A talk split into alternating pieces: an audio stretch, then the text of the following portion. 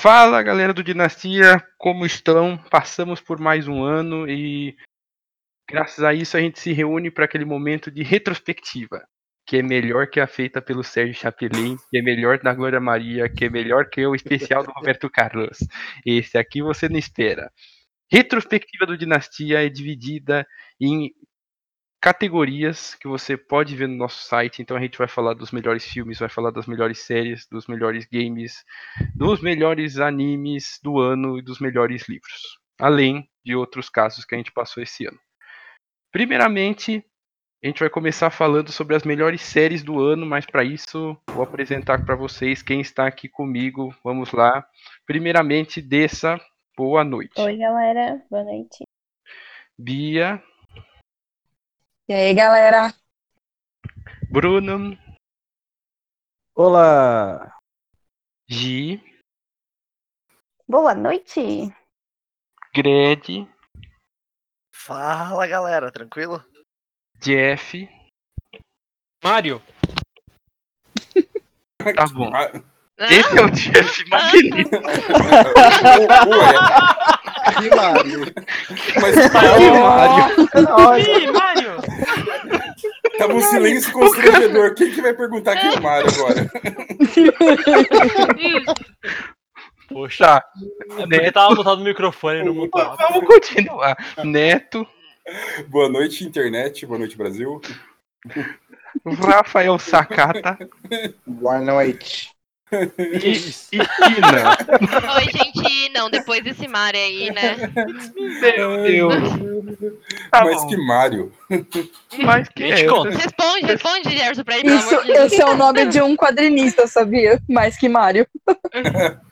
Nem te conta. Eu sei que o, que o Jefferson começou a falar do Mario, mas não, nós não vamos falar de games no começo. A gente vai comentar primeiro sobre as séries de 2019. É, o ano das séries ele foi meio. Eu digo que ele foi um ano rico porque ele teve muitos lançamentos muito bons. Só que também teve umas despedidas que a gente deu graças a Deus que foi embora. E foi embora da Game of pior- Thrones. É, e foi Not, not today.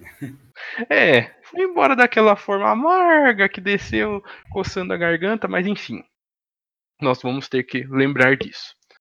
É, vamos começar falando sobre o que se despediu nesse ano? Podemos falar disso? Sim. Podemos.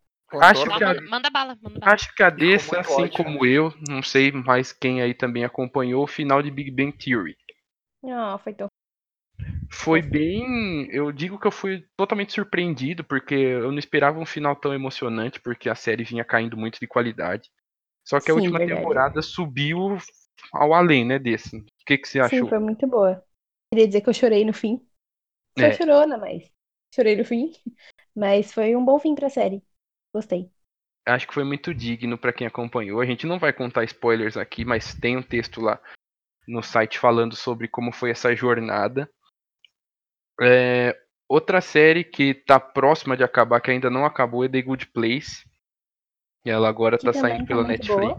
Também, outro, outra série que, na verdade, essa eu acho que nunca caiu a qualidade, ela sempre se manteve. É, e agora se pelo fosse Netflix. continuar, talvez desse uma balançada, mas eles escolheram o momento certo pra encerrar. Também acho. Acho que tá na hora de acabar mesmo e pelo visto vai acabar bem. Então deve terminar aí no começo do, de 2020 já vai terminar. Nós começamos a nos despedir. É, E para falar de um dos fins mais polêmicos, que aí eu tenho que todos nós aqui acompanhamos juntos, inclusive, esse final é Game of Thrones. Acho que todo mundo tem uma opinião formada sobre, nós já comentamos sobre isso em outros podcasts, mas em poucas palavras, o que, que vocês Foi poderiam falar sobre o final? Ó, eu vou Nossa, fazer uma colocação. Vou fazer uma colocação que, que vai, tipo assim, resumir o pensamento do brasileirinho sobre o final de Game of Thrones. Decepcionado, mas não surpreso. Ponto final. Aí Boa. do Brasileirão falou, tipo, ok, tá tudo certo. Tudo bem. O que eu queria dizer é gado demais. É tudo que eu É, tenho. Não, eu achei que foi ruim, mas podia ser pior. É Sim, isso. eu concordo. Eu achei bem Na xoxo. verdade, se você ouvir, inclusive, o que a gente falou no podcast, uma coisa que a gente praticamente concordou é que já tava desde a sexta temporada, a sétima temporada, sei lá, mostrando que não ia ser grandes coisas. Então, Então, como dissemos, o último episódio foi a única parte que salvou um pouquinho. Porque eles É tentaram isso. consertar algumas coisas. Porque o resto da temporada. Foi muito rápido tudo. Podia, podia ter sido mais óbvio, né? Então, eu, talvez isso salvou um pouco de. Foi satisfatório, mas não foi espetacular.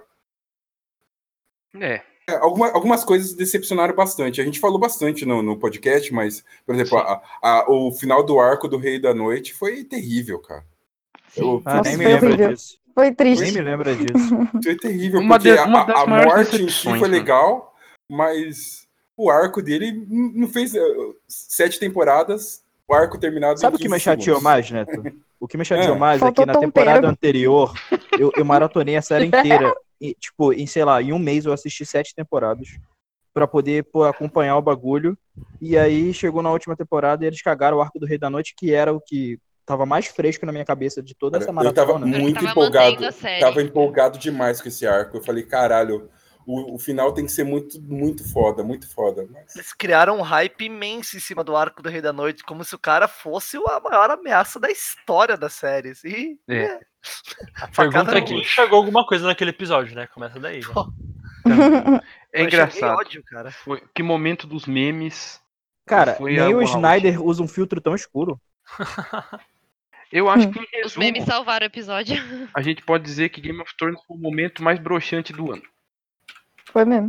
A É, gente- eu acho que foi É. o mais broxante do Foi. ano, sim. É, realmente. Porque Pela acho que todo mundo, todo mundo criada. esperava muito mais, né? Sim, Ah, Sim. com certeza. com certeza. Até quem gostou Exato. esperava muito mais, né? A, a gente, a gente falou que gostou só pra gente falar, puta meu, não quero me decepcionar mais. Falar, ah, foi bom. Tá Foi legal. aceitável, ok. É, Foi acho que foi ok, aceitável. é. Foi ok. Enfim. pra Não gente foi tipo, deixar- nossa, que emoção. Nossa, tipo, ok. É, foi ok.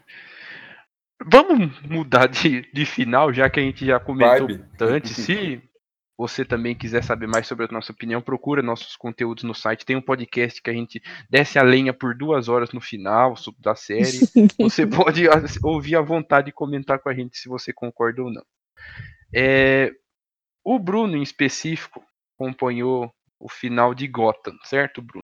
Certo. O que, que você E tem eu a dizer fiquei sobre? muito satisfeito.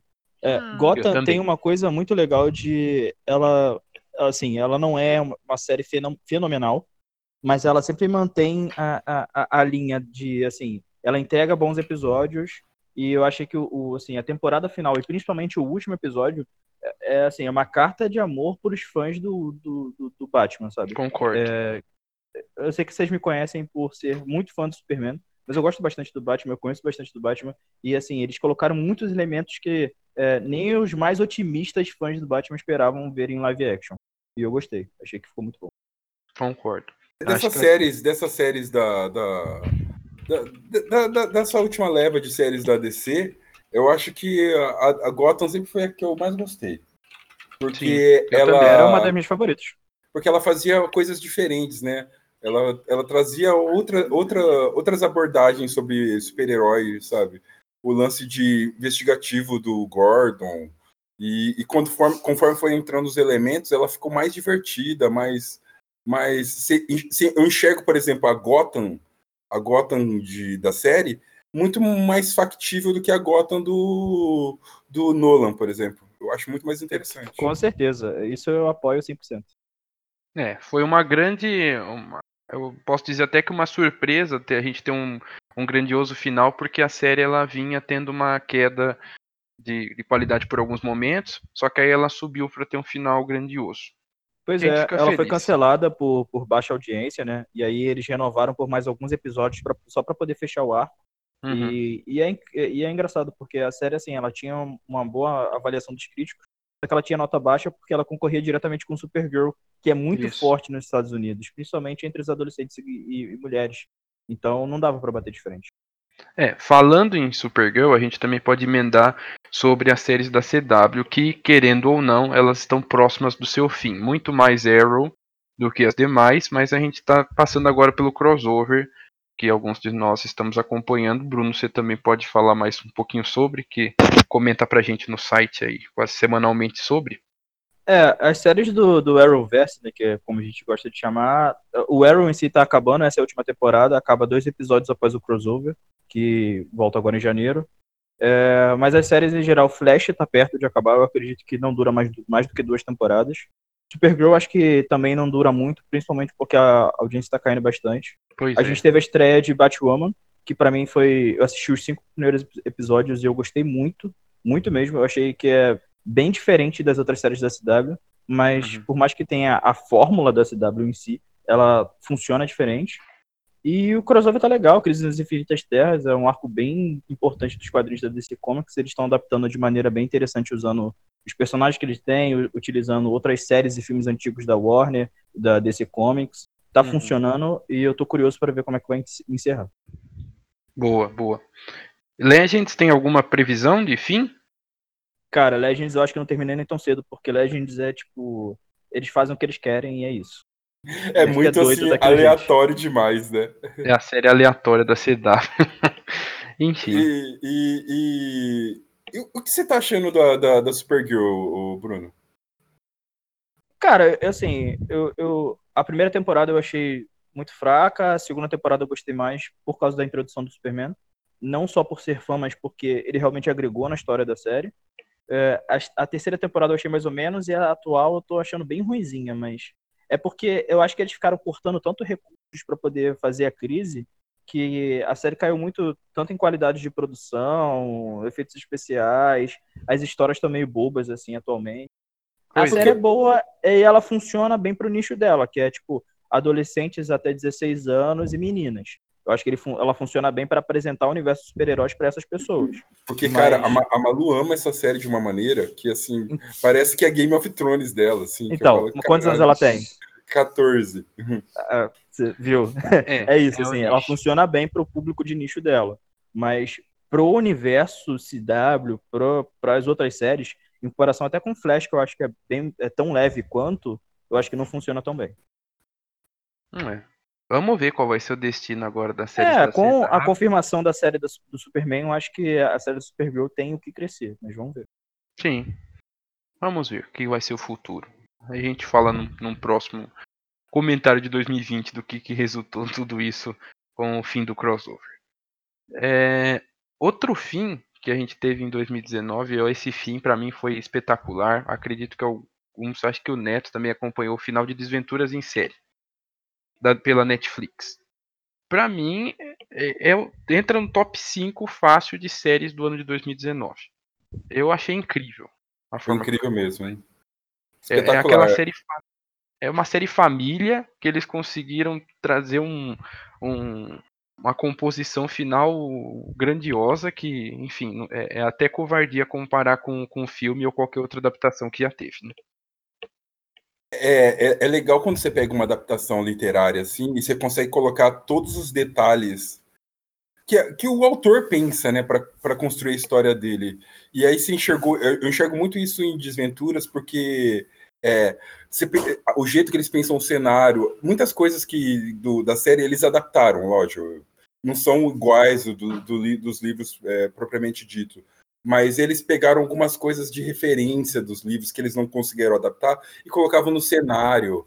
O cenário é tão lúdico ao mesmo tempo e tinha é, a brincadeira da, da, da paleta de cor. Meu, é impressionante, cara. É um trabalho perfeito de direção de arte de... e atuação, né, cara? O que, que foi a atuação, hein? É, isso aí, o Neil Patrick Harris é, um, é uma lenda nessa, nessa. Acho que. E, e não só ele, né? As crianças Sim, também, sim. a, a atuação foi brilhante. Os atores que apareceram de forma coadjuvante, que foram surgindo não só por todas as temporadas, mas em cada um dos episódios que iam surgindo, foi brilhante. Foi brilhante, é um grande acerto da Netflix essa adaptação. A gente fica até feliz de ter adaptações literárias com essa qualidade, né? É, Passando agora de despedidas, acho que terminamos as despedidas gratamente. Temos outras também que nós comentamos ao decorrer do ano, mas como destaques temos essa. É, acho que a gente pode falar um pouco sobre séries que tiveram uma continuidade em 2019. Já, exist, já tinham antes algumas temporadas, mas deram uma continuidade, como foi o exemplo de La Casa de Papel. É, Aqui alguém assistiu?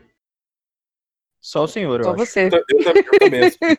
Eu Caramba. assisti. Neto assistiu também. Muito obrigado. Alguém assistiu. É, eu vejo que a, eu primeiro tinha muito receio quando anunciaram que ia ter uma parte 3, porque pra mim não havia necessidade disso. Se terminasse na parte 2, eu tava muito feliz. Resolveram fazer a parte 3. É boa? É. Não é tão boa quanto a parte 1 e parte 2, que pra mim é uma temporada só. Não é tão boa quanto, mas é interessante para a introdução de outros personagens que eles conseguiram colocar de uma forma legal. Só que eu tenho medo de como vai terminar no ano que vem.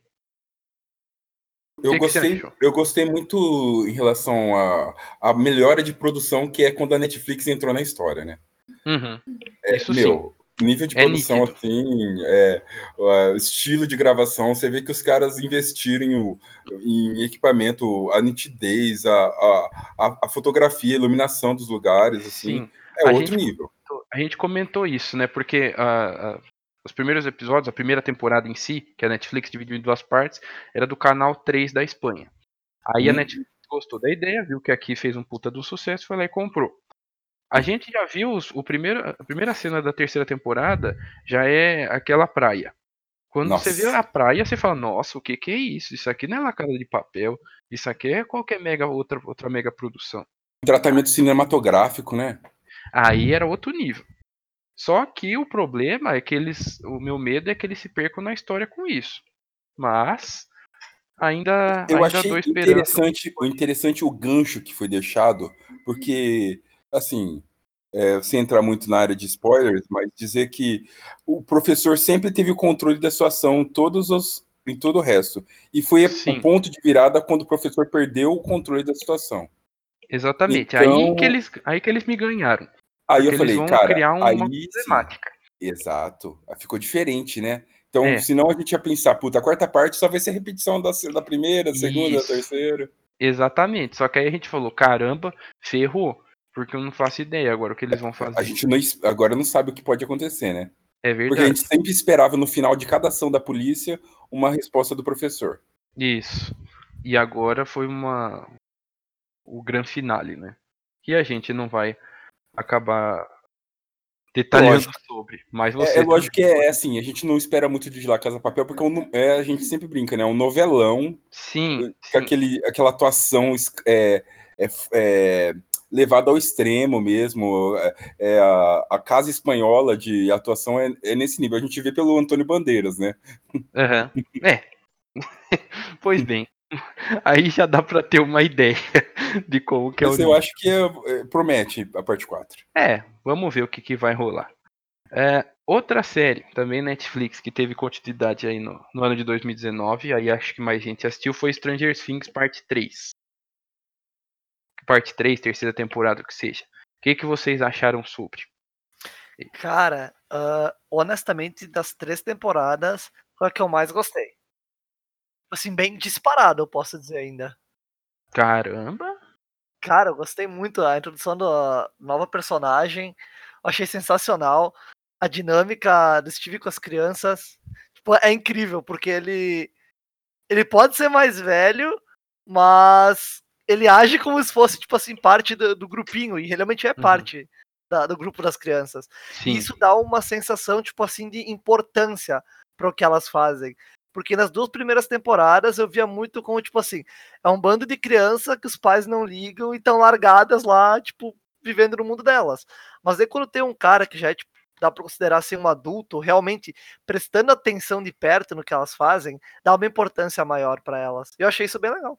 boa, Eu, eu, acho, eu, eu concordo com algumas coisas que o Ed fala, porque é, apesar de o, da, da primeira e da segunda temporada elas terem é, um recurso de. A, a narrativa ser, ser, ser diferente ainda pra gente, porque parece que eles repetiram um pouco nessa terceira temporada, um pouco da narrativa dos outros dois anos. Porém, eu achei que o desenvolvimento de personagens foi muito melhor. O Steve, o próprio Dustin, é, todos, todos tiveram des- desenvolvimento aqui você consegue enxergar perfeitamente como eles começaram e como eles terminaram e como que o que as subtramas se entrelaçaram no final de uma maneira bem legal, sabe? Isso, Concordo. as subtramas, no, no geral, foram muito mais legais que a, que a trama principal. É verdade.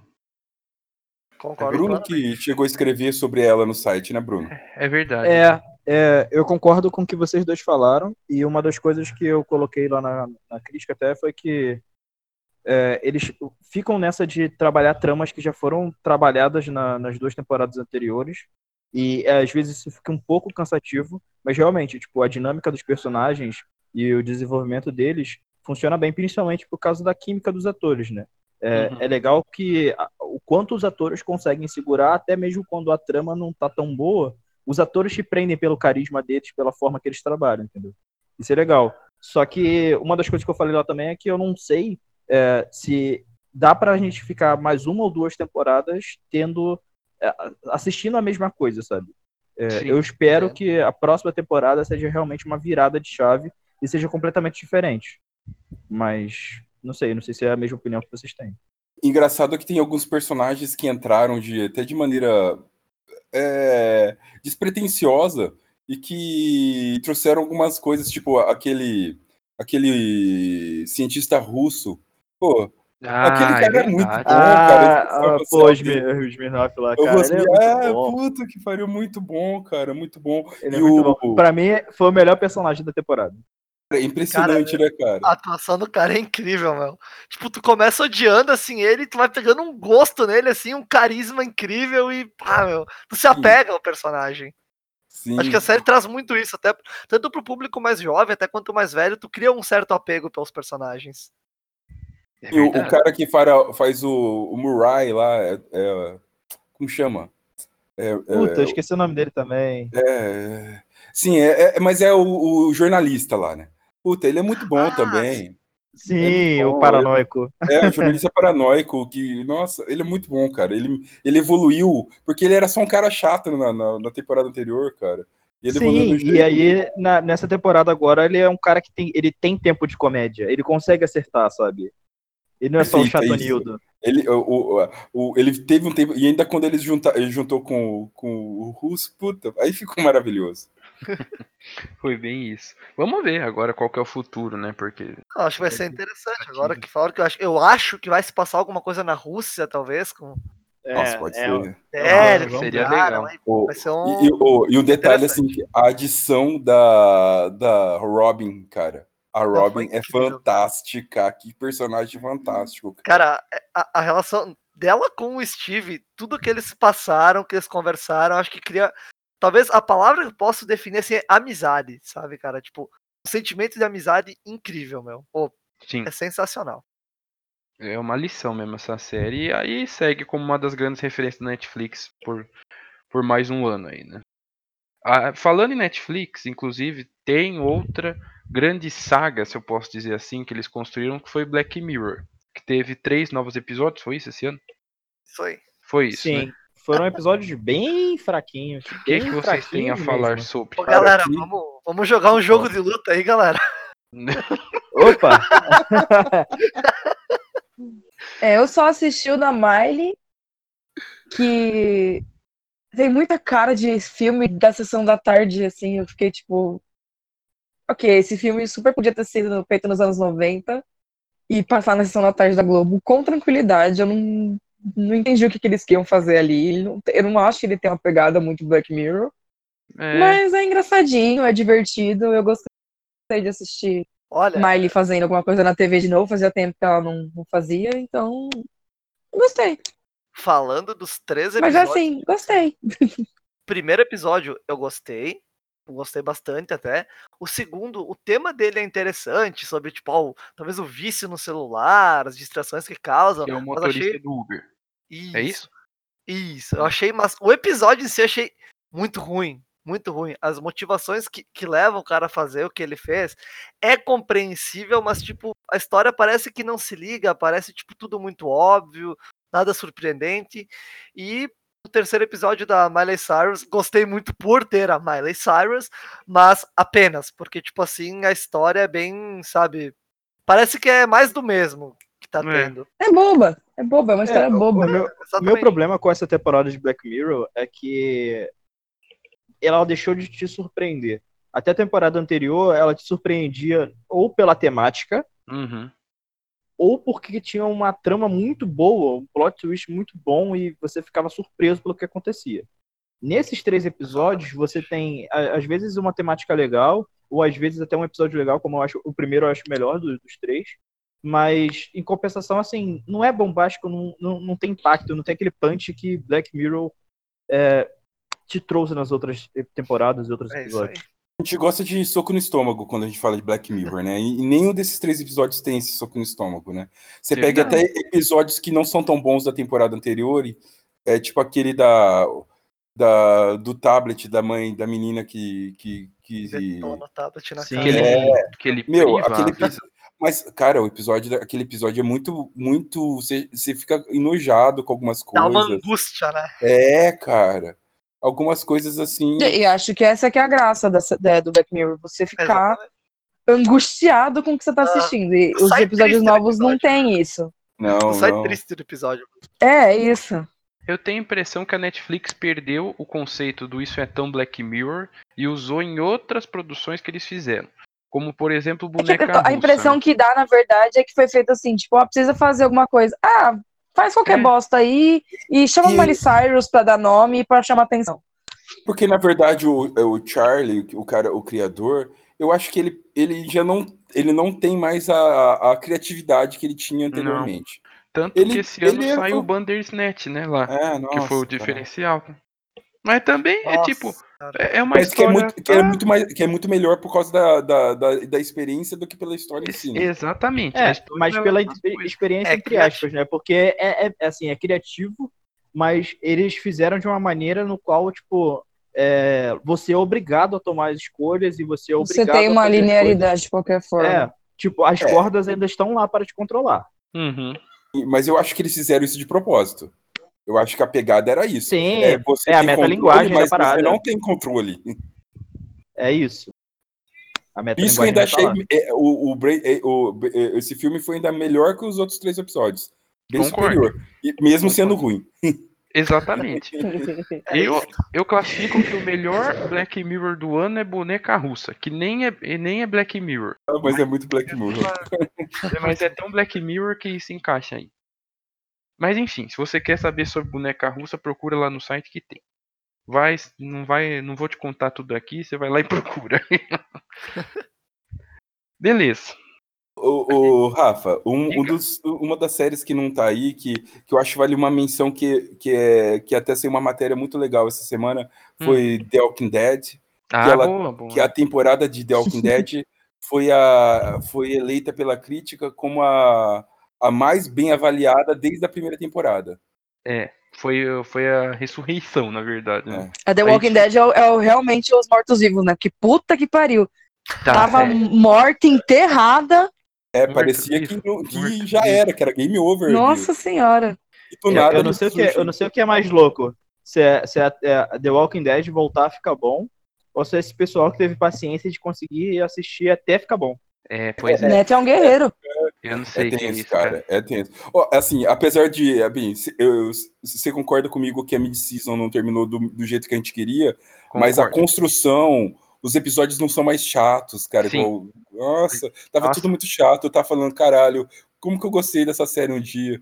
É, é triste, porque tem aqueles episódios que você até fica olhando assim pro lado e você só olhava pra TV quando alguma coisa interessante acontecia. E aí, aí na, na nona pra frente foi um, um É. absurdo. de- Agora você consegue é, se prender isso por conta da grandiosidade dos personagens em conjunto com, com o roteiro. Acho que a Alpha é- é, e o Beta são muito responsáveis pela grandiosidade da temporada, assim como o Negan.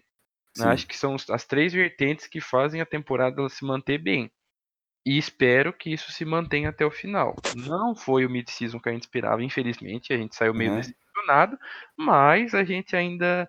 Mas a gente não tá metendo o pau como a gente já meteu em temporadas É atrás. porque mid-season ou mid-season, sim, a gente tem exemplo aí, que agora a gente vai ter a, a última grande temporada de, de, de Vikings, né?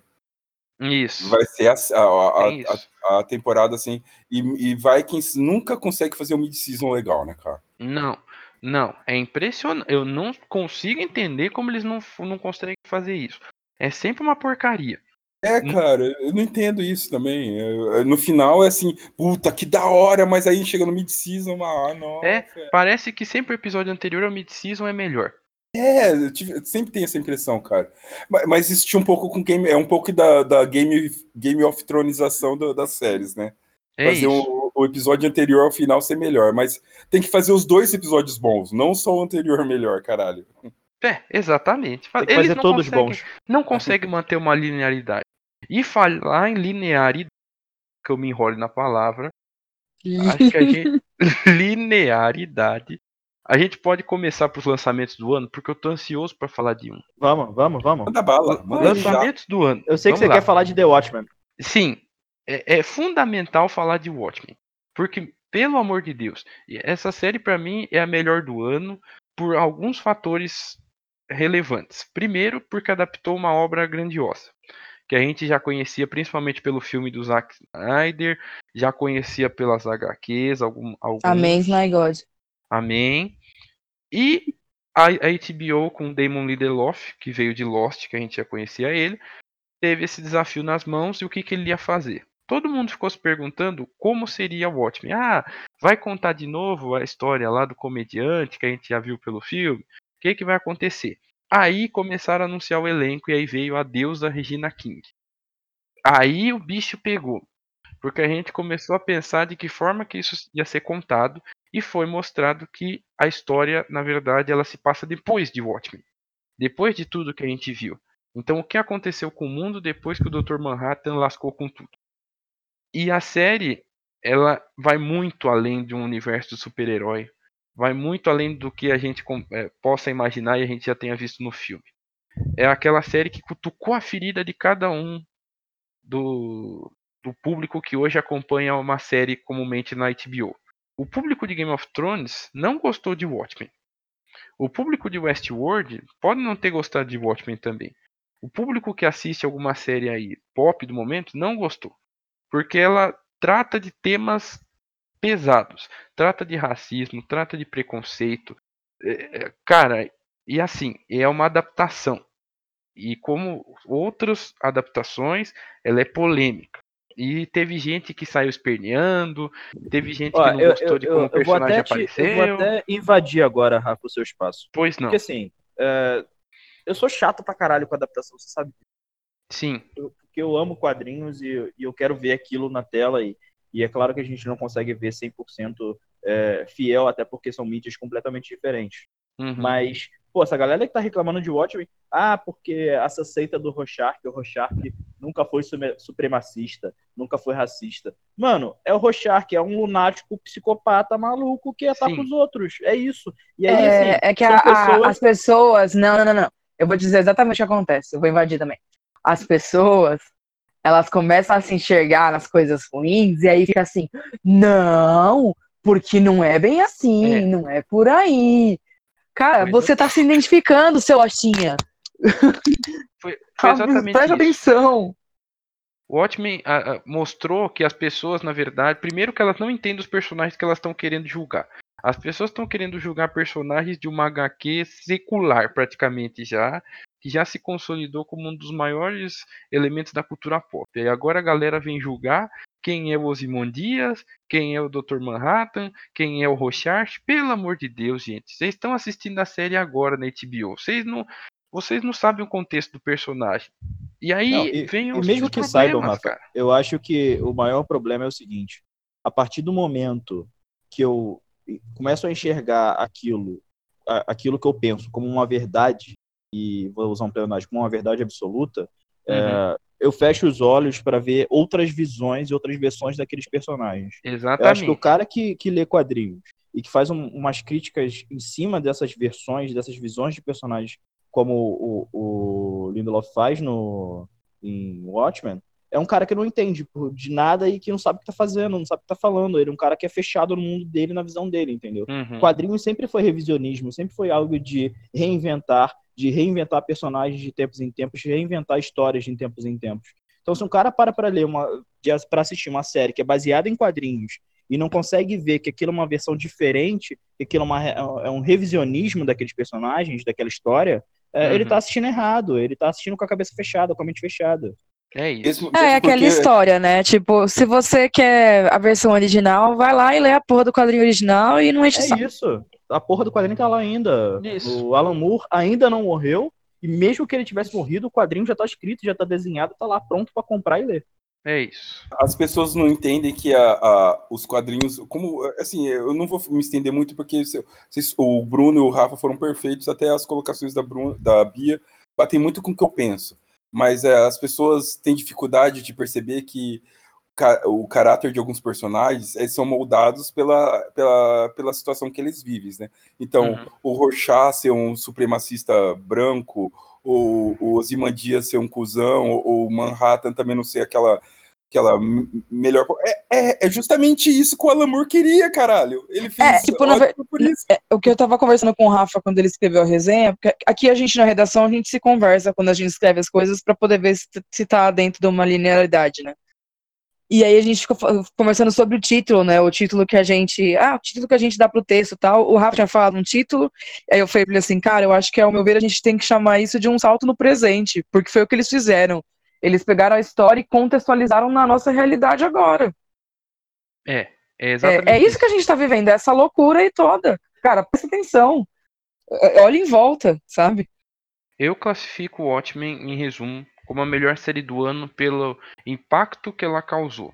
O roteiro, ela, a série em si só fechada, ela é perfeita, porém o impacto que ela tenha causado em redes sociais, em repercussões críticas, enfim, pra mim classifica ela como a melhor série de 2019. Se você não viu, recomendo que assista. Se quer saber sobre, procura lá no site que a gente tem conteúdo sobre, mas eu recomendo assistir. O Watchmen da HBO, pra mim, é sem dúvida o melhor lançamento do ano. É isso. E o meu adendo é: procure qualquer coisa de Watchmen. Seja ler o quadrinho original, ver o filme do Snyder, seja os quadrinhos de Before Watchmen. Cara, o. Watchmen é muito bom. E se você tiver a cabeça aberta para poder sentar e ler e repensar as coisas que você vive, vai dar super certo você vai gostar. É isso. Vamos falar um pouquinho mais sobre lançamentos, que também teve alguns outros bem interessantes. Outro que surpreendeu, Chernobyl. Chernobyl foi algo que impactou o, o público de uma forma que eu não esperava, porque foram os órfãos de Game of Thrones, né? É, Essa leva veio do pessoal órfão de Game of Thrones e aí surgiu Chernobyl pela HBO. Era a galera que via no intervalo, no intervalo não, antes de começar ah, o, o- Game of Thrones passava o comercial de Chernobyl, aí a pessoa começava a assistir e falava, nossa, isso parece interessante, né? E aí todo mundo começou a assistir e quando viu foi algo fascinante. Quem teve o que eu achei. é, eu não assisti ainda, porque, enfim, 750 coisas pra fazer. Mas por coincidência da vida, né, eu trabalho numa agência e na agência a galera acaba falando muito de, de, de cultura pop em geral. E assim, o que gerava era um debate do tipo, cara, o que, que é verdade e o que, que não é? Ah, vamos sentar aqui, pesquisar e ficar conversando sobre o assunto. Eu acho que gerou uma curiosidade histórica Uhum. da- das pessoas quererem saber o que, que realmente aconteceu. Tipo, tem- E aí começou a gerar outros debates e outros assuntos. É, então a, a série gerou um offline dela, assim. Offline, não offline, né? Mas. Porque aí as pessoas começaram a pesquisar para saber o que realmente tinha acontecido em Chernobyl e, e o que era verdade e o que não era. Então eu achei que, que a série transcendeu, assim, ela foi para fora do, do É, canal. E gerou fazia tempo que eu não via acontecer alguma coisa nesse sentido. Eu acho que, que lembrou muito que, os eventos que aconteceram com Lost. Que Lost a gente tinha muito isso. O Rafa, que assistiu bastante Lost, sabe como que é você pesquisar, caralho, que da hora, será que isso é de verdade? Será que essa referência é, É. verdadeira? E eu, Nossa, eu é senti muito isso, porque a galera terminava um episódio, a galera ia discutir na internet, era vídeo no YouTube, era Wikipedia, matéria. Isso que a, Bia falou é muito verdadeiro, porque o transmídia que a gente costuma dizer é a série transpor, sair da, da, da tela e para as rodas, foi muito maior com isso. É verdade.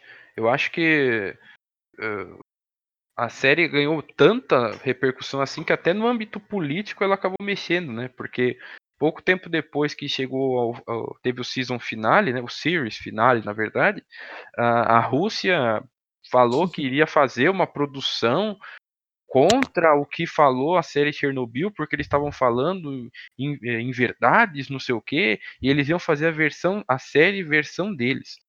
E cara, que a culpada ia ser a CIA. Exatamente, cara. E já ia mudar a história. Eu falei, caramba, os caras conseguiram levar para um patamar político. E, é assim, reconheço, Chernobyl foi é, reconhecida com prêmios, merecidamente, pela produção grandiosa que teve. E foi mais um acerto da HBO no ano, né? Falhou na sua maior produção, mas em outras produções que fez, Vai acertou entender. bem. Não, não entendo, mas tudo bem. Vamos continuando. Mandalorian. É, é, Rafa, Não só assisti. um adendo a Chernobyl. Diga, que- diga, perdão. A, a série, além de todo esse contexto que vocês falaram, a série é impecável cinematograficamente. Ah, sim. Aí é, assim, é uma das, das melhores coisas, é, uma das melhores coisas de cinema que eu assisti esse ano. Mesmo sendo É uma série de verdade. É verdade. O Alguns elenco. detalhes de personagens você compara com o original, cara. Nossa, Meu Deus do céu. o pessoal fazia muito no é. Facebook. a- fe- fez aquele. Quando terminou a série, fez a comparação no Facebook, né? Foto lado a lado. O, o ator e o. E, o, e a pessoa. A pessoa. na realidade lá. A cena na série e a cena real. Pelo amor de Deus, aquilo ali foi, um, foi uma transparência da realidade incrível que a HBO conseguiu fazer. E, e- Posso fazer um adendozinho nesse, nesse negócio de comparação com o personagem com a realidade? diga, Que esse ano também saiu a nova temporada de Mind Hunter da Netflix. ah, é verdade. E se você pega os, os, os assassinos reais com os atores que eles colocaram, vai cagar no mato, dá até medo, falando, é o cara, né? Botaram ali o cara pra fazer um negócio. É, Mano, é terrível e tá sensacional essa série também. Tá muito boa. Recomendo pra quem gosta desse tipo de. bem de lembrado, Gi. Não tinha, não tinha me lembrado dessa da temporada. Mas é, Ela é, saiu em realmente, agosto, então é bem recente a nova temporada. E Boa. entraram personagens mais conhecidos do público, então é bem legal. Boa, boa. É legal a gente ver isso. Eu acho que, por mais que a- a- às vezes até a série, ah, ela tem um- umas fraquejadinhas de roteiro, não que seja o caso de Mindhunter nem de Chernobyl, pelo amor de Deus. Mas tem séries que, que acabam tendo isso, só que a proximidade com a realidade traz pra gente uma, uma imersão e um, e um brilhantismo aos olhos que a gente fala, nossa, essa produção é fantástica mesmo. Mas enfim, é, é importante pontuar. É, Mandalorian. Acho que além de mim, o Bruno que assistiu também por aqui, certo? A única coisa que eu sei dessa, dessa série Isso. no momento é o Baby Yoda. É, Baby Yoda tá contagiando aí. Aí todo mundo fica se perguntando, da onde que veio o Baby Yoda? E o pessoal fica perguntando. Eu "Ah, não sei de de onde que veio, filme." mas eu sei pra onde o meu dinheiro vai, porque eu vou ter que comprar essa merda. É, Baby já tá à venda esgotado em muitos lugares, mas é isso. Sobre a série, diga aí, Bruno, o que, que você tá achando? Eu já falei demais, fala aí. Ah, cara, eu tô gostando pra caramba. É... Pra mim, ela é uma série. De... Ela não é só uma série de Star Wars. Ela é um, ela é um velho oeste mesmo, um faroeste, um western, como o pessoal diz. Uhum. Perfeito, assim. Tanto na composição quanto em, em tudo. O modo como a trama anda. O modo como o, o, o Mandalorian é só um andarilho mesmo e ele é um caçador de recompensas e ele só quer fazer isso. Entregar a merda da carga, é, ir atrás de uma pessoa que está desaparecida. Uhum. Assim, quando a trama quer fazer isso, quando a série quer fazer isso, eu acho que funciona muito bem. Eu tenho alguns problemas quando eles tentam incluir força, Jedi e coisas do tipo, mas no geral, assim, pra mim tá sendo excepcional. Legal. Ela tá pelo Disney Plus, né? Isso, infelizmente, não está disponível oficialmente no Brasil, mas se você morar no exterior, você já pode assistir. Exatamente. Em breve esperamos ter aqui em nossa terra natal. É, The Boys também, ó. Alguém assistiu The Boys além de mim aqui? Cri. Não, Cara, eu- porém, eu- to- não, não, porém, né, todo mundo acabou vendo alguma coisa sobre o assunto, porque bombou Eu, também. eu assisti, eu assisti. Não assisti, mas quero assistir muito. É, eu comecei, mas eu não tive tempo ainda pra, pra terminar. Conf- confesso que foi a primeira série da Amazon Prime que eu assisti de forma dedicada e gostei muito. Não conhecia nenhum conceito de- dos quadrinhos, não conhecia nada, mas ah, eu fui pra série unicamente sabendo da temática dela quando ela saiu no, Eu até assisti um pouco depois que ela tinha saído no serviço de streaming e fiquei extremamente feliz com o resultado. É, entendo que ela é pesada e tudo mais, é um, é um tema até um pouquinho que eles deveriam trabalhar de uma forma um pouco mais. é, Ela é, até mais, ela é até mais leve que nos quadrinhos, viu, Rafa? Nossa, ela é muito mais leve que os quadrinhos. Olha aí. E aí eu já achei pesado, do jeito que foi. Mas acho que as atuações renderam muito. É o Ca- Carl Urban, é isso? Urban. Que é, o- é um dos personagens principais da Isso, série. Carl Urban, que fez o Just Dredd, fez alguns. Ele vinha Isso. pra cá um tempo atrás, não é? Sim, Isso, foi vinha. cancelado. Ele Fez vinha por Hobbit Star também. Trek, se eu não me engano. E Era isso aí, mesmo. é, enfim, eu acho que. Tem o isso menino que do Gossip fez- Girl também. Me fez gostar muito da série. Você assistiu, Netão? Assisti. Que eu achei que. Cara, ela assim, ela, ela é engraçado que a, você, percebe como a abordagem é diferente da- das situações, é, as pessoas encaram de. Na verdade, é, The Boys é, é tão desconstrução de super-heróis como o The Watchmen. Uhum, Né? Isso, perfeito. Isso, só que ela, como ela tem uma pegada mais é, é, é, heteronormativa, assim, sabe? Os caras de ter sexo, de ter é, mulher peituda, de não sei o quê, eles, ela leva as pessoas a acharem, nossa, que obra fantástica, que maravilhosa, não sei o quê. Quando, na verdade, assim, ela tem até uma abordagem até parecida, só que menos filosófica que o Watchman, né? Uhum, Ela é mais exatamente. escrachada, né? Sim, e eu, eu achei assim que a adaptação foi muito bem. Eles adaptaram, acho que 37 edições do quadrinhos para oito episódios, cara. Caraca, meu. E Ô, tipo, louco. É, cara, é, é, o que não é difícil também, porque de 37 edições dá pra cortar pela metade só se você limitar as cenas de sexo e violência. sim. Porém, eu achei que ficou melhor que nos quadrinhos, alguns pontos é, de construção. Porque tem alguns personagens que são muito bem construídos na série, que em 50, 60 edições não foram tão bem construídos nos quadrinhos. Né? É, Stargirl é muito bem construída. Como chama o, o cara lá do The Boys? O, o- esqueci o nome dele. O personagem O- principal. Capitão Pátria lá? Não, Isso. não, não. O do The Boys. Porque o The Boys são. Ah, são, tá, são não, os- tá. É o grupo das pessoas. Dos, do- O... E é o francês, o, o, o, o Leitinho, O Billy o- Butcher. Butcher, o The Butcher e o outro rapaz. Esqueci o nome dele, cara, agora. Que é... é, agora eu não vou me lembrar. Mas Tudo bem. O, o personagem dele, nos quadrinhos, ele é, foi baseado no Simon Pegg. Caramba. Por coincidência. Não, não é coincidência, né? Por homenagem, por easter egg, o pai dele na série era o Simon Pegg. Isso, isso. E Que da Quando eu vi isso, eu falei, caralho, que foda. Não é possível, os caras são muito fodas, velho. É. E, e, Um ó, por exemplo, o, o, o, o, plot, o plot twist que termina a, a primeira temporada Uhum. não existe nos quadrinhos. Cara, Não existe. Aqui- aqui- do jeito que termina a primeira temporada, não é, é foi muito diferente a condição dos quadrinhos, mas muito diferente mesmo. E por Poxa. isso não sei o que esperar da segunda temporada. Eles vão, eles eu acho que eles prepararam baseado no material original e eles vão seguir outros caminhos aí que a gente não, não sabe. Poxa. Ousado. eu- Muito, eu fui, eu fui um fi- um final extremamente ousado, entendeu? E por isso eu espero muito mais da segunda temporada do que da primeira. Apesar de gostar bastante da primeira. Sim, legal. Vamos ver o que, que a gente, a gente rende sobre, né? Vai saber.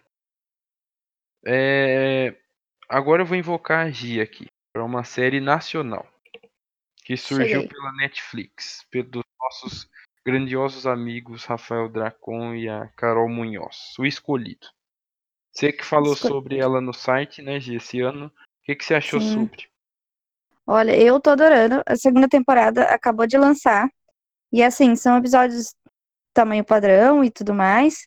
Mas não são muitos, então dá pra acompanhar bastante. O que eu gostei realmente da série é que ela não é maçante. Então, todos os episódios eles têm ação, sabe? Então, Uhum. sempre tá acontecendo alguma coisa, sempre.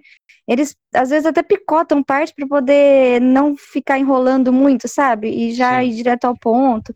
Eu gostei bastante, porque dá uma boa acelerada na série, mas de um jeito, assim, positivo, né? Digamos. E por ser uma produção nacional que a gente não tem tantas referências, assim, bom, creio eu, né? Aham. Mas tá uma produção muito, muito legal, um enredo muito interessante, eu tô super animada. E tem uns episódios super cabulosos que você fica, eita, pô. Né? Então, É. pa- e passa no Pantanal, no meio do nada, né? Então você fica tipo, vixe Maria, vai que tem um trem desse mesmo lá, né? E na verdade isso não é um verdade. uma biografia, entendeu? Mas é, eu tô curtindo bastante. A segunda temporada eu não terminei ainda, faltam dois episódios. Mas tá muito legal e eu acho que eles não perderam também o fio da meada de uma, de uma temporada para outra. Eu tô curtindo muito mesmo, eles estão fazendo um ótimo trabalho com isso. É legal a ficando gente bem- ter um, um bom destaque, né, nacional. Sim, tá Acho ficando que- bem místico, sabe? Então, tipo, eles estão tocando em situações, em situações também muito rea- reais. Então, é, fala sobre racismo, sobre preconceito, tudo isso, engloba tudo isso dentro da, da própria é, história do, da série, né? Então, É, não- eles estão conseguindo encaixar muito bem sem forçar, sabe? Aquela história, tipo fazer situações é, ruins. Não, na verdade, é, conta a história dos personagens, cada um tem sua vivência. Hum. Então eu tô achando bem legal, muito bacana. Super recomendo pra quem tá tá afim de assistir alguma série na Netflix e não sabe. Que bom. Também tem crítica lá no site pra quem não Tem conhece a crítica, série e isso. quer saber E sobre. já já saiu da segunda temporada, só tô terminando. boa, boa.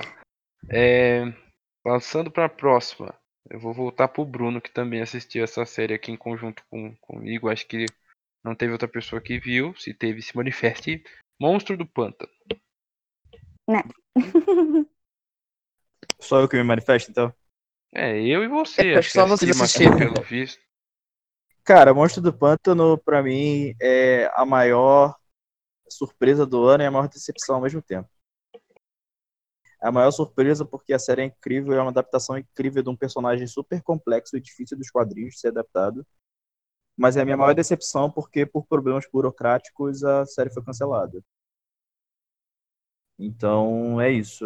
Monstro do Pântano é incrível, assim, conta a história do de um cara chamado Alec que é um cientista biólogo e ele vai investigar um problema que está tendo num pântano. Chega lá, o que acontece é que ele acaba sendo amaldiçoado, vamos colocar assim, por um xamã do pântano, né, um xamã da floresta, e ele se torna essa entidade que é o monstro do pântano. Essa é a sinopse do personagem em si. E a série adapta muito bem o, o arco que o Alan Moore, que é um dos principais escritores desse personagem, é, fez nos quadrinhos e é incrível. E você, Rafa, o que, que você acha? Eu, ah, cara, eu, eu- Outro exemplo, eu não conhecia o personagem. Conheci, assim, claro, por algumas referências que acabaram acontecendo em outras obras da DC que a gente acaba vendo por aí, mas a essência, a construção, a origem dele, e pra mim a série é fantástica. É muito bem produzida, é do James Wan, né? A produção. Sim, ele é produtor. E, Cara, isso aí pra mim, que que é isso? É é uma série espetacular. Ainda aguardo ansiosamente a notícia que ela seja retomada por algum outro serviço, que seja da HBO ou de alguma outra fonte sagrada que apareça aí pra nos ajudar. Mas eu, eu fiquei extremamente feliz que a DC teve uma produção grandiosa esse ano, como o Monstro do Pântano. É isso. Vamos aguardar as novidades sobre ela no próximo ano. É, uma série aqui que tem, se eu não me engano, na Netflix, a Dessa, que pode falar sobre Cristal Encantado, certo? Sim, é uma série maravilhosa. Conte-nos super- sobre. cheia de magia e coisas fofas. É, é um remake de um filme. E o mais legal da série é que ela, todos os personagens são fantoches, que é uma coisa muito diferente, tipo, não existe nada igual sem ser os Muppets. Uhum. Então, a produção tá muito boa. Eles fizeram com muito cuidado, tudo tem, são muitos detalhes e eu tô super ansiosa pra próxima temporada. que Boa, acho que só ano que vem agora, né? Então, É Netflix, né? sim, é produção Netflix. Sim. Que da E hora. Ô, depois- você chegou a ver o filme? É, então, eu ia falar agora que também tem um filme falando como foi feita a produção da série. É um filme muito legal também. Eu assisti logo depois que eu acabei a série e eu gostei bastante dele também. Legal. Que da hora. Bacana saber que a Netflix, na verdade, ela, ela arruma pra várias vertentes, né? Ela tem das- desde as mais pesadas até as mais fantás- fantásticas e, e coisas do tipo que acabam. Sim, o bom do Cristão Encantado é que dá pra todo mundo assistir, né? Tipo, é uma que dá pra assistir com crianças pequenas e adultos também vão É. gostar bastante. Exatamente isso. Ó, outra que foi Netflix aí também pra mim é uma grande surpresa do ano. É Love, Death and Robots. É, quem comentava muito sobre essa série, acho que quando saiu, o Gred que assistiu, né? Isso, Quando logo saiu. todos os episódios, acho que. Cara, foi um, um ou dois dias depois que lançou. Peguei assim e rushei e assisti todos. Cara, o que, que eu posso falar, meu? Eu, pra mim, na minha opinião, achei sensacional a série. Uhum. Porque ela agrega aqueles conjuntos que, pra minha diversão, são muito bacanas. Por exemplo, os episódios são curtos, a história ela não tem uma, vamos dizer assim, uma linearidade. linearidade. O que, que Uhum. seria, então? Tipo, cada episódio é uma história diferente da outra. Então não importa se eu quiser ver o primeiro episódio, o último, cada um é uma história diferente que tu pode assistir.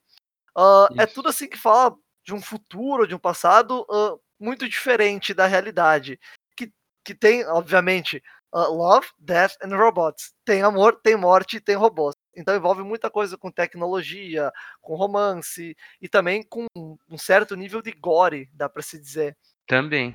Eu achei. Ele, ele é bem na pegada do Black Mirror, na questão de episódios independentes, sabe? Não tem um. Você não tem que Não tem assistir um uma, pra assistir o uma outro. ordem, né? O nome disso É. é, antologia, galera. Anto- Não toquei? Antologia. Toda vez que uma obra ela tem capítulos que não se conectam diretamente, são chamadas de antologia. Tava aqui Ah, Muito coçando obrigada. pra, eu tava aqui coçando pra falar, mas você já que já falou, Bruno. É, Muito é- obrigada por é um esse conhecimento. é exemplo de, de, de próprio Black, Black Mirror, apesar de ter algumas conexões de universos, é uma antologia. Uma história não tem nada a ver com a outra. O legal do Love, Death and Robots é que, além de a história não ter nada a ver com a outra, a- o visual do episódio ele é diferente, né? Cada um ele É tem porque foram um... vários artistas convidados. Isso. São Foi, exatamente, Cara, isso pra mim é genial, meu. É bem legal. Tem episódios que são animações, tem episódios que são com pessoas, tem episódio que não sei o quê, tem episódio que é de um Danone. E aí, tipo, né? É muito uma louco. Lambança legal. É muito louco. E eu tô ansioso, porque falaram que vai ter segunda temporada, né? Espero que sim. Aí, Ah, tomara que confirmado. tenha. O confirmado. primeiro episódio, pra mim, é o melhor de todos. O que eu mais gostei foi o terceiro. Eu acho que assim, o plot dele é muito. pá, sabe? Vocês lembram a ordem do episódio? Eu não. Não, é que o primeiro episódio é com gato. Eu decorei, tipo, Ah, já lembrei, já lembrei. O do Qual é o que tem aquele ringue? Aham. o Primeiro ringue? do ringue lá da, da luta. Qual que é esse? Isso é o muito terceiro? Não, esse é o primeiro. O da. É o primeiro. Ah, o terceiro é aquele da menina que é espionada? Isso, que a menina que é espionada Eu e também acho esse muito bom. Muito bom. Esse pra mim é um dos favoritos também. Eu gosto também daquele do Zuma, sabe? Do, que é uma inteligência artificial que, que é um robô que tomou sentimentos próprios e virou tão inteligente assim, chegou num nível assim, tão talvez onisciente, que ele acabou se destruindo pra voltar à sua forma mais primitiva, porque já não aguentava mais. Tipo, é interessante isso daí também. É aquele, Nossa, que, profundo. é aquele que ele constrói um outro planeta, um negócio assim. Esse aí, É esse? esse Pô, mesmo. o cara é praticamente o Dr. Manhattan, cara. É praticamente isso. Ele não aguentou Eu gostei daquele, muito daquele que o. Aquele ET entra na cabeça do cara que, e acha que ele bateu a nave e, e reencontrou a mulher lá. Nossa, Eu esse daí é achei- muito Nossa, ele é muito bom. Eu achei a mistura dele com o, a realidade virtual e pessoas. Nossa, ficou parecendo um, um jogo de videogame, assim. A arte, assim, ficou bem bonita. É muito Se bacana você não mesmo. conhece, recomendo que assista. E, Essa série é Eu- boa. E é rapidinha, né? Tipo, uma tarde você acabou tudo. cara, Cinco horinhas tu vê todos os episódios, mais ou menos. 5, 6 tem horinhas. episódio de 5 minutos, tem episódio de 3 minutos, tem episódio de 10 minutos. Mas, cara, é sensacional. Recomendo. Se não viu, vá atrás. Certo? Próxima. Certo. Essa é a Bia que assistiu. Coisa mais linda. Coisa mais linda. Também é série nacional. E ela é. Ela se passa nos anos 50. E ela também tá nessa vibe que a Netflix fez várias séries nesse sentido com é, política, é, preconceito, preconceito, ah, machismo.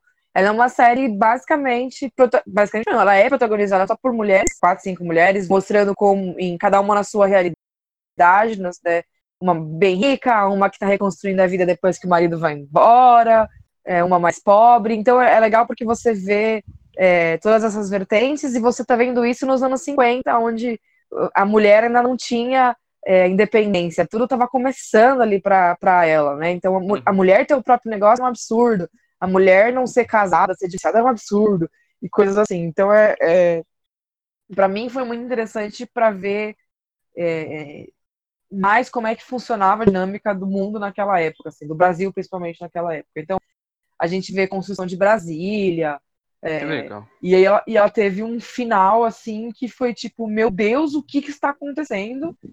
E agora a gente tá aqui esperando a segunda temporada para saber o que, que aconteceu de verdade.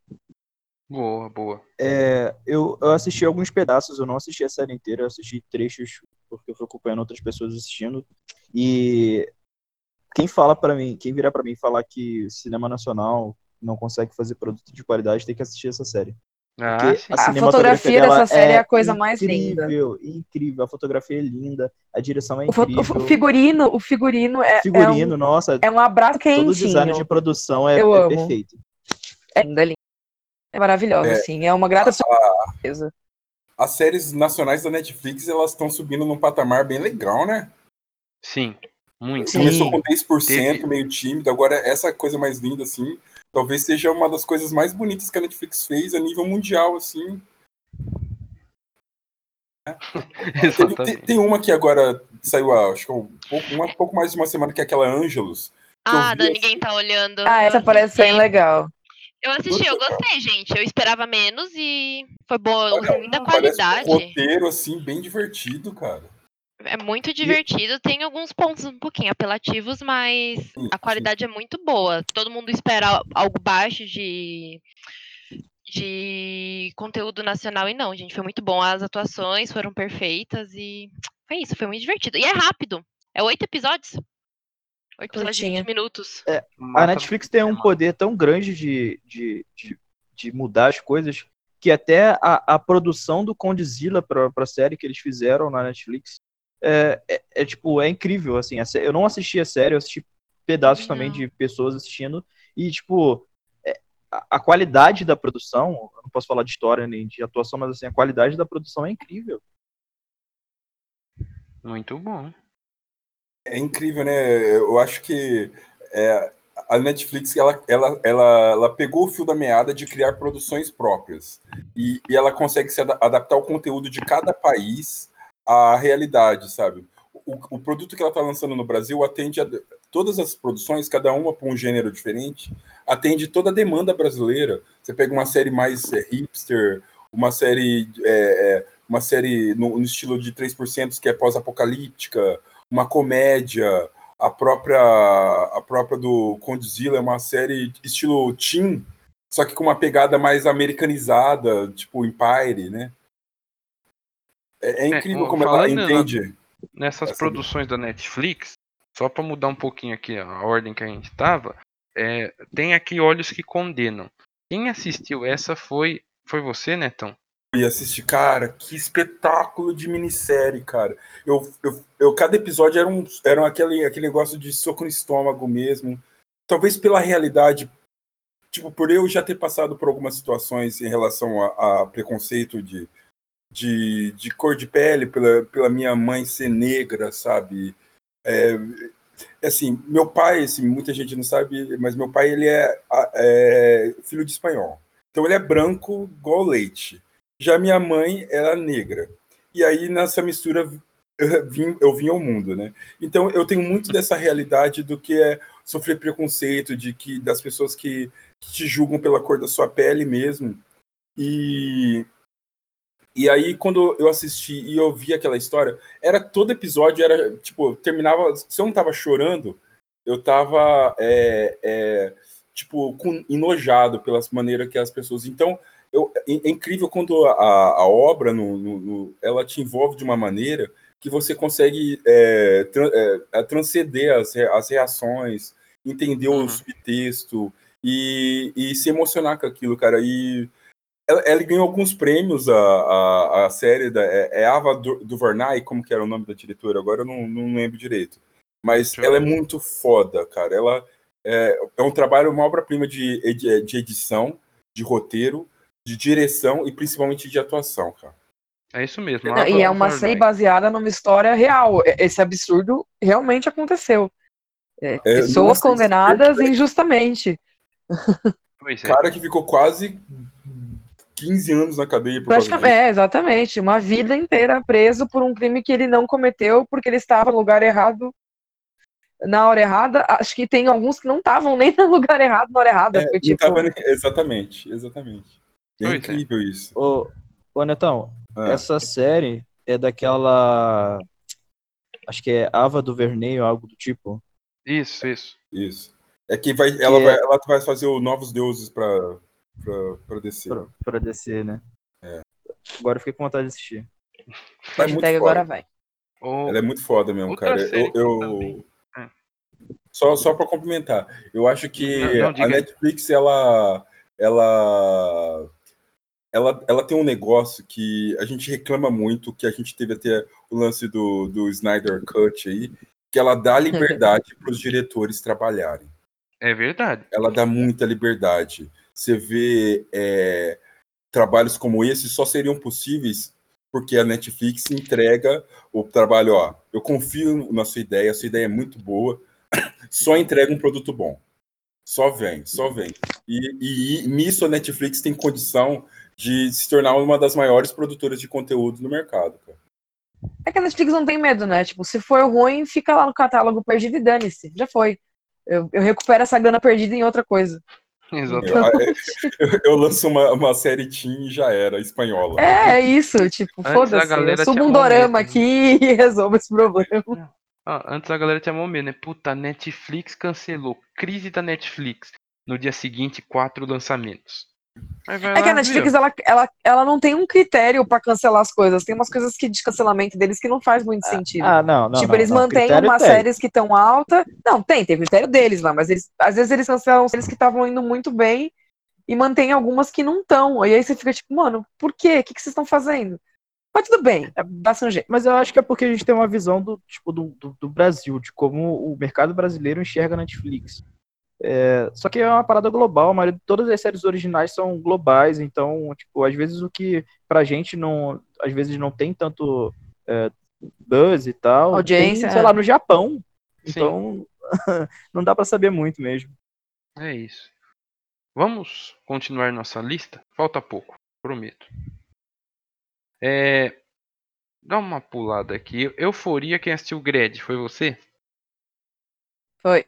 Gred tá entre Isso aí. nós? Sim? Ah, O isso que não, que tá, não tá com problema ruim pra desmontar.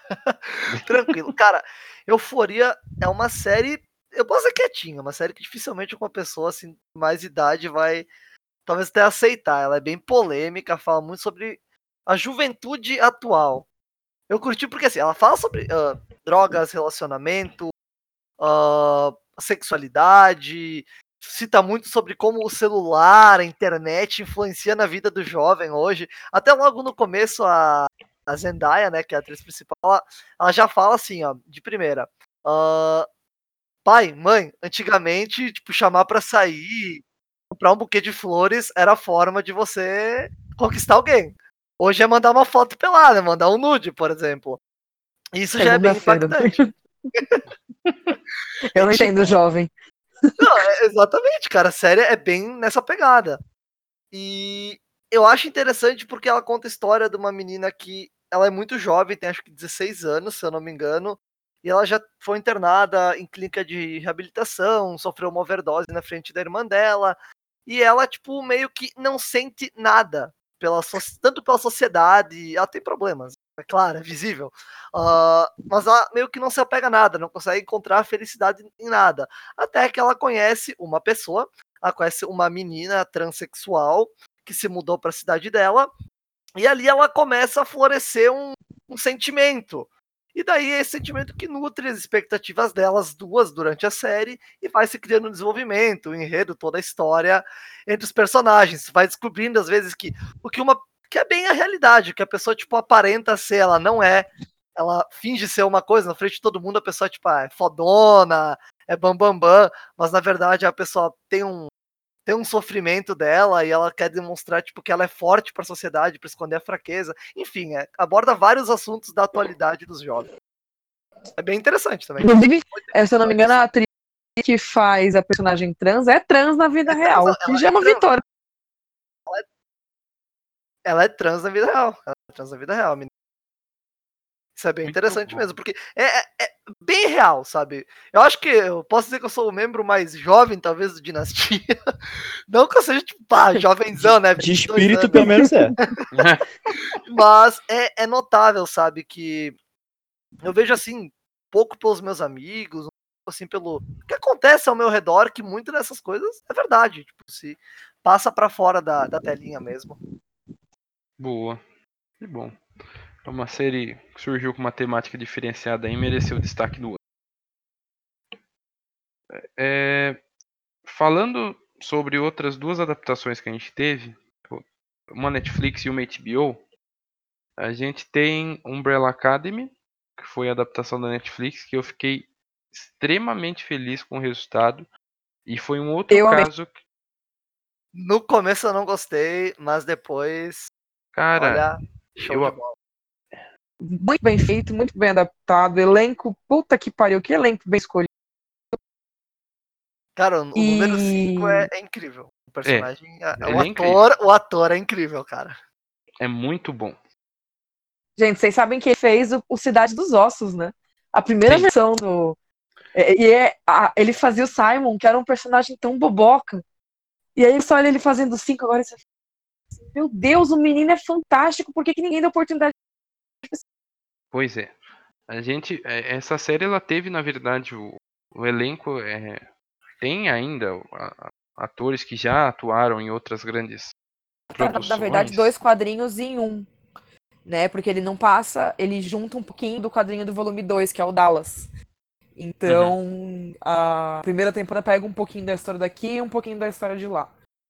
Então é bem, Isso. bem legal. Ele seguiu muito bem o quadrinho, é, tá tudo bem barradinho. Provavelmente porque é, o Gerard e o Baz estavam envolvidos na produção, né? Então, quando você tá com os, os autores na produção, fica mais fácil de, Sim, de sim, foi bem é legal quando original. como a gente acabou vendo como eles participavam desse processo produtivo do negócio e, e acabou saindo E um resultado não, fantástico. É uma produção brasileira também, porque tem um dedinho de brasileiro lá, então Ah, sim, é vai ser brasileiro, sim. É nós, chupa mundo, tamo aí na Netflix no domínio. E, e cara, fico muito feliz pela adaptação que foi feita. É, para quem não conhece também, pode procurar lá no, lá no site. A gente falou sobre tanto sobre HQ como sobre a série do Netflix. A gente tá bem esperançoso e confiante pro que pode vir na próxima temporada. Peraí que eu preciso corrigir. Misturei os atores. O número 5 é o menininho. Eu misturei. O que fez o. Cidade dos o Ossos. Cidade Ossos não foi o número 5. Eu acho que foi o número 4. Foi qual? Cortou. Peraí que eu me perdi na conta. Se eu não me engano, foi o número 4. Ah, interessante o meu. Isso, foi o número 4. Foi o Klaus. O Kla- Eu confundi com o Klaus. O Klaus, que era o número 4, que fez Cidade dos Ossos. O número 1, um, o Fortão, o líder lá, ele era também dos Game of Thrones, né? Sim, Foi, morreu queimado. ele pegou fogo no O Game of Dixon, Isso. Personagem mais inútil do Game of exatamente. Morreu O queimado. cara que morreu morreu rápido. Mais de graça. É um puto elenco também. O menino que faz o 5 sim, que é o. O. Que é o mais novinho, ele também atua bem pra caralho, mas o que eu tava falando era o outro. Que faz o 4, que é o malucão que vê Nossa, fantasmas esse e é tal. muito bom, velho. Ele é muito bom, ele é muito, muito bom, bom. esse menino. Klaus, esse cara é muito bom. É incrível. Enfim, vamos, estamos esperançosos para o que pode vir. É, outra adaptação aqui da HBO foi His Dark Materials, na verdade é mais recente, né? Que é o, inspirado na Tá em- saga de Tá em livros processo Fronteiras. ainda ou ela já terminou? Tá em andamento. primeira temporada. Vai Ah, terminar em breve. Acho que termina ainda esse ano, no máximo na primeira semana de 2020. Tem episódios semanais, todo, toda segunda-feira pela HBO. Na verdade, não é uma produção da HBO. É, uma- é importante ressaltar isso, que é uma produção da BBC, da BBC One. E a HBO está distribuindo para América Latina. Que a galera já tá vendendo o que a HBO fez. Não. É produzida pela BBC. E é Também nítido quando a produz gente... Doctor Who. Isso, que produziu Sherlock, que produziu tudo mais. É Downton Abbey. Tudo que for britânico, BBC. isso. Só é tem eles lá. que Doctor Who! quando a gente quando eu vi assim, cara, o primeiro episódio de, de His Dark Materials, eu falei, caraca, meu, esse negócio tem uma pegada de Sherlock, o, o- a câmera, eu não sei, tinha alguma coisa assim que me tirava Sherlock. Aí eu fui a ver que era produzido pela BBC. Aí tudo se Ora, ora. esclareceu.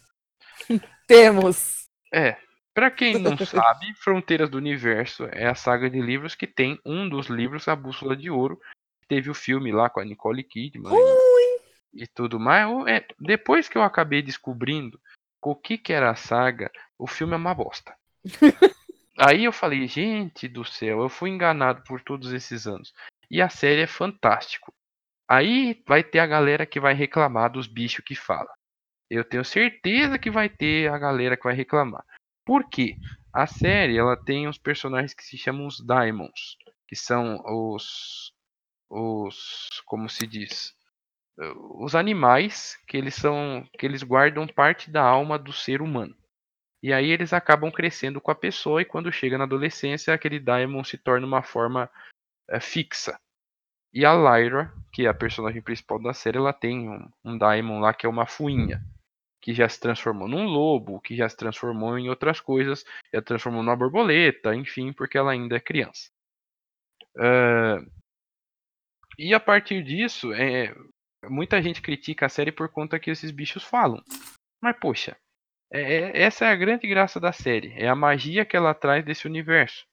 Então, os ursos, que são a principal parte da série, se você viu o filme, você possivelmente sabe o que eu estou falando. Eles falam e são um dos principais personagens da série a partir do momento que eles apareceram. Eu acho que os animais falarem depende muito de como é feito. Eu detesto qualquer coisa que tenha bicho falando. Bicho de verdade falando, acho uma bosta. Porém, Nárnia, o Aslan fala. E o Aslan não me incomoda. Nunca me incomodou, eu amo o Aslan. Se o Então, Aslan na verdade, é te a, é a incomoda, forma como é feito que, que pode vir a Isso. incomodar ou não. Se o Aslan não te incomoda, eu tenho certeza que os ursos de His Dark Materials não vão te incomodar. Porque eles são exatamente a mesma, a mesma sensação de imponência, a mesma sensação de poder que o Aslan.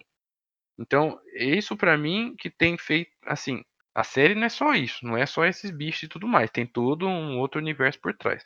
Mas a produção da HBO tá incrível e a adaptação pra mim é, é fabulosa. Quando chegar ao final, você vai ver no site um pouquinho falando sobre o que, que foi essa primeira temporada. Que, que vamos ver se vai ter continuidade. Pra fechar, agora de vez mesmo, tem Fuller House. Eu não assisti. Quem assistiu se manifeste. Eu, Eu também assisti. eu amo Fuller House, gente. Qu- É Quando voltou, pra aquecer o coração. Isso, quando voltou as pessoas ficaram assim, mas por que que tá voltando um negócio 30 anos depois? Ai, não sei o que. Gente, eu amo. Amo, porque amo. eles, eles fazem referências à série lá dos anos 90? É 90, 80? Sei lá quando foi que passou Acho por que é aí, não lembro 90, agora. sei lá. Enfim, eles fazem referência o tempo todo, os personagens antigos voltam, eles fazem participações. E essa última temporada foi curtinha. Eles dividem as temporadas, se eu não me engano, em 10 capítulos e 10 capítulos. Então, saiu essa semana, ou semana passada, 10 capítulos, eu já matei Sexta os passada. 10. Isso. Eu já, bem afobada da Silva, já assisti todos. E foi bem engraçado, foi bem divertido. Tá tendo uma evolução nos personagens, uma crescente, assim. E, e tem essa parte de ser engraçadinha, de ser fofinha. É uma série pra você assistir quando você não tem nada pra fazer. É a famosa comfort série, sabe? Não, não adianta você esperar um roteiro super, nossa, que roteiro incrível. Não, cara, é pra você sentar no sofá com pipoca e assistir, se divertir, relaxar, não pensar Depois nos problemas, não pensar em nada, De um dia de sabe? trabalho na faculdade. Isso. Eu assisto no horário do almoço. Depois que eu tô arrancando meus cabelos, eu sento e falo, agora eu vou ter cinco minutos de paz.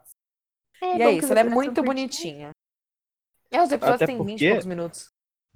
É, Embio, até porque a pessoa que vai parar pra assistir uma sitcom e, e, e vai querer ter qual é a razão do universo, tá de sacanagem, né? Isso, exatamente. Gente, por favor, é uma série gostosinha pra você assistir na paz do Senhor, sabe? É, dá uma É, risadinha, dá- e dá pra uma assistir com família, é muito fofo. E, e funciona pra quem assistiu a versão original, porque você pega as referências, e funciona pra quem não assistiu, porque se você não pegar a referência, a piada ainda tá lá, sabe? Então, é muito bonitinho. Gosto muito. Faça mais, Netflix, por favor, obrigado. É isso. acredito que a gente conseguiu dar uma apanhada em todas as séries aí desse ano de Uhul. 2019. Esperamos que 2020 seja ainda melhor, com menos decepções, como nós nos decepcionamos com Game of Thrones. Eh, Espero que não tenhamos nada Ah, não, pera. Eu acho que tem uma série que tem que ser citada. Meu que vai Deus. lançar nos próximos dias. Hum. E ainda, tecnicamente, ainda é 2019. E que por causa do Bruno tá todo mundo no hype. Por minha causa, deve ser The Witcher. É, óbvio. Ah, Óbvio. Não vejo a hora. Tô ansiosa pra essa série. pouquíssimos dias quando esse pod- podcast sair ao ar. Vai faltar muito menos. Talvez Isso. já esteja, já tenha lançado, não sei. Não sei como é que vai ser o nosso cronograma de lançamento. Mas o que eu posso Eu dizer acho que é não, mas vamos ver. The Witcher é a provavelmente a melhor série de fantasia que teremos nos próximos anos. É aí. é a nova Game of Thrones? se- Não. Porque Game of Thrones. Melhor é... que Game of Thrones. Ai, É, isso, com certeza. Nossa, Não, parecia a voz de Deus. Ele É. veio com tanta É vontade. melhor que Game of Thrones. Cravou, irmão. hein? Cravou, hein? Se Ah, Deus comple- falou, tá falado. O que eu posso dizer é, tem toda aquela trama política que Game of Thrones tem, então vai ter muita coisa, principalmente por causa das guerras, como a série vai adaptar primeiramente os dois primeiros livros, é, tem muita coisa política de princesas e reinos, tronos, mas ela é bem diferente porque ela é muito mais focada em caçada de monstros, em como o Geralt é um cavaleiro branco, mesmo sendo um bruxo, que é um cara completamente é, escorraçado pela sociedade, as pessoas têm nojo dos bruxos, e então eu acho que tem tudo para ser maravilhoso se for fielmente adaptado. Os Quatro palavras pra incríveis. vocês. Henry Cavill na banheira. Na banheira, é isso. Se eu, se eu puder fazer só dois adendos também, é duas séries que eu gosto muito, que Claro. dão continuidade. É Suits, que agora para a nona temporada vai ter o retorno do Patrick J. Adams, que ele tinha saído da série, pois a parceira de série dele, né, a Megan, duquesa de Sussex, antes não era duquesa, aí se casou com o príncipe, virou duquesa, teve que sair da série. Ele saiu junto, mas ele retorna agora na nona temporada. Ah, e também para Grey's Anatomy, que já tá na 16 temporada. Muita gente disse que Jesus. já devia ter acabado, pois teve, depois da morte do Derek Shepard, as temporadas ficaram mais fracas, porém a 16 temporada tá surpreendente, tá muito boa. Parece que a série deu uma renovada na 15 temporada e na 16. Tá É bem tipo- bacana também. É tipo o Jefferson explicando como a gente assiste o One Piece, é One Piece. que é, ó, Depois depois do do centésimo. 400 o bicho pega. Não, pô. Pula da décima, Depois, depois de um tempo fica legal, sério mesmo. pula do episódio Depois do tempo, 200, quando? Mas, mas engrena mesmo no 624. Não, não, depois dos 60 já fica de boa. Depois dos 60. Pô, Meu tem, pai. tem 900 episódios, não é tanta coisa 60.